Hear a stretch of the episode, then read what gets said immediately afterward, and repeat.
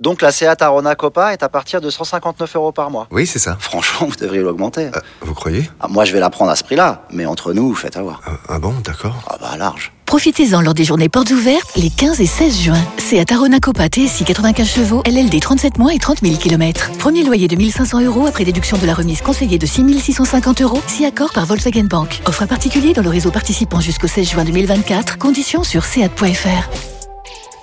Au quotidien, prenez les transports en commun. Vous écoutez RMC. Passons maintenant à l'OM. Enfin, revenons à l'OM. On en a parlé un peu entre 20h et, 21h. Il faut qu'on en reparle euh, maintenant. Donc, euh, Longoria a dit, euh, puisque c'était après l'émission Rotten sans flamme spéciale Marseille, hein, Longoria, Gendouzi, Payet étaient, les invités. Il y avait également Paul Lopez. Hum, Longoria a dit j'arrêterai d'être président après l'OM. voilà, il, souhaite occuper après d'autres fonctions dans le foot, plutôt au niveau recrutement, mais pas président. Donc, il a dit ça. Après on ne sait pas combien de temps il va rester. Hein. Si ça se trouve, dans 10 ans, il sera encore président de l'OM. Hein. Oui, voilà. Voilà. En tout cas, c'est euh, ce qu'il a dit ce soir. Euh, et puis alors, il, a parlé de Payet. Il faut quand même qu'on réécoute cet extrait euh, qui va devenir sur l'autre mythique. Je pense que ça devrait intégrer assez rapidement des génériques de l'afterfoot. Euh, cette petite punchline euh, de Pablo Longoria qu'on va euh, réécouter tout de suite. Il a dit que Payet était quoi? Un génie du foot. On écoute dans les discours sincères qu'on a entre Dimitri et, moi, depuis le commence, je me régale quand je vois des génies jouer au football. Mm. Et je considère Adim un des génies modernes du football. Et dans les nouvelles générations, on ne regarde plus les génies. Je crois que la génération de Dimitri, c'était la meilleure génération de football. Et toujours, quand j'ai regardé du football, j'ai considéré sincèrement Dimitri comme un des meilleurs deuxièmes attaquants en Europe. Il veut dire qu'il est au niveau de Lovro Maillard Je considère Dimitri comme un génie. Euh, Donc Maradona, on est d'accord, c'est ça les génies du foot non, non, non. mais dans son esprit, c'est quoi Non, Florent. Ah, c'est pas toi qui as dit que Maillard c'était Maradona. moi, c'était, moi, c'était quand même pour ceux qui l'ont compris. il y avait une certaine ironie. Ah bon ah, Quand même, il y avait, il y avait une ironie. Il y avait, il y avait, il y avait une réalité sur des, des quelques gestes techniques et voilà. Et après, il y avait une ironie pour dire voilà, j'ai vu un, très bon joueur et j'ai envie de voir ce genre de joueur. Et je pense que dans ce que dit euh, Longoria, il y a un peu ça. Ce genre de joueur le fait, le fait rêver. Il a, il a pas tort sur le profil en disant peut-être c'est un peu terminé. Bon, après, c'est son rôle de, d'enflammer. oui, mais, euh, mais, mais, là, on est d'accord, on est d'accord qu'il ne le mettait pas, il le mettait pas au niveau de Pelé et Maradona. Non, non, non, non, non.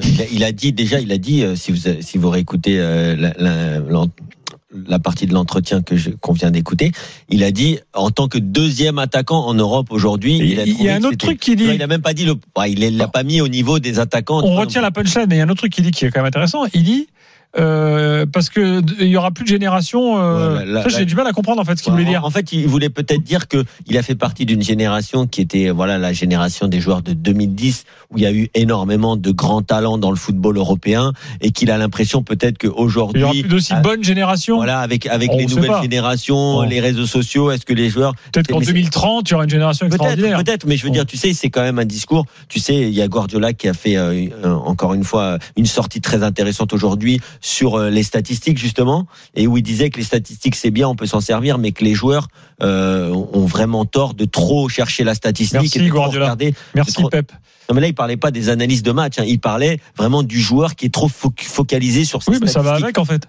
Oui, bien sûr. Parce que l'analyse de match qui se fait en fonction du nombre de passes réussies ou du nombre de machins, eh ben, le joueur après va aller bien le chercher. On est d'accord, mais, mais après pour un staff, ça peut être intéressant à, à, à regarder quand même. Mais euh, je pense que Pablo Locoria, moi j'ai envie de le défendre parce que c'est pas le premier qui dit que euh, que Dimitri Payet est, est, un génie du foot. Le premier, en tout cas un des premiers que j'ai entendu dire ça, c'était Christophe Dugarry à l'époque euh, dans son émission Team Duga. Et moi j'étais d'accord avec lui non pas le génie de Ronaldo ou de Messi, mais le génie de ces joueurs qui arrivent à faire des choses avec le ballon au plus haut niveau, qui sont quand même très très rares. Alors, il a peut-être pas eu les titres qu'il aurait dû avoir, il a peut-être pas eu la carrière qu'il aurait pu avoir s'il avait eu peut-être euh, une meilleure mentalité ou une meilleure hygiène de vie sur certaines parties. Mais ce qu'il arrive à faire avec un ballon de foot encore à son âge, c'est quand même d'une classe euh, que, euh, en tout cas, en Ligue 1 et pour le niveau, allez, Ligue 1, Europa League, il y a quand même peu de joueurs qui ont ce qu'il a fait à West Ham sur quelques mois, c'était tout simplement exceptionnel. C'était son prime d'ailleurs. Et alors, alors justement, moi, ce qui m'a fait sourire en réfléchissant pendant le match à la on mmh. regardait ensemble d'ailleurs ce que disait ce qu'a dit Longoria.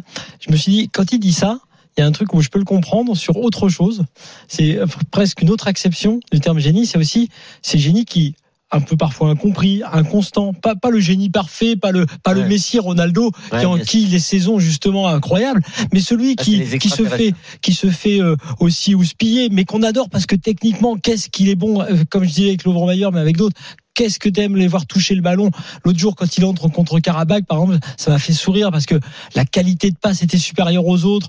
Même le but à la fin était supérieur à ce qu'avaient fait les autres. Il y avait quelque chose, comme je dis, de soyeux et autres. Donc, quand tu aimes ce genre de joueurs, que tu les voir jouer, eh ben, t'as aussi la partie, oh là là, qu'est-ce qu'il est agaçant quand il s'est mis à pas courir, quand il est revenu avec un surpoids, etc. etc. Le, le numéro 10 Ça à fait- l'ancienne. Voilà, le numéro. C'est pour ça que moi, je dirais pas deuxième, neuf, neuf et demi ou faux neuf, là, comme là, actuellement. Je dirais plutôt, quand il dit c'est fini, plutôt, effectivement, les numéros 10 qu'on voit moins, euh, tu sais, euh, qui étaient là et qui étaient parfois inconstants, qui étaient parfois agaçants, mais qui étaient, mais qui sont merveilleux, comme euh, Payet, qui sont quand même de, de super Et- joueurs à et avoir joué. J'ai j'ai un message sur euh, Direct Studio de Karim qui dit quand Flo a dit que Maillard ressemblait à Maradona, il- en effet, il était soit ironique, soit bourré.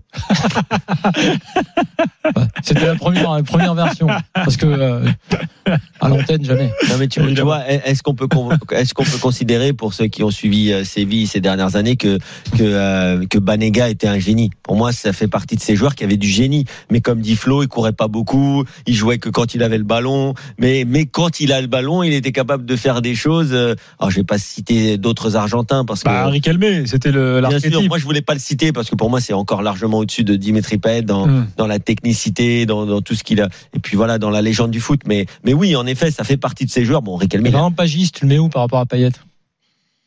Ah, juste, c'était un sacré Pagis, joueur. c'était plus attaquant. Non, mais d'accord, Ouais. mais par exemple. Ah bah c'est. Non, je le mets un peu en Non, je le mets Et pas en dans les dessous, génies. Je le mets un peu en dessous. Je le mets dans les bons joueurs, mais pas dans les génies. Ouais. Euh, bon, on va s'arrêter là-dessus. Euh, alors, si vous voulez réécouter euh, Rotten sans flamme, vous l'avez en podcast, bien sûr, tout comme les podcasts de l'After, hein, qui sont toujours disponibles euh, pour vous, euh, notamment sur l'appli RMC.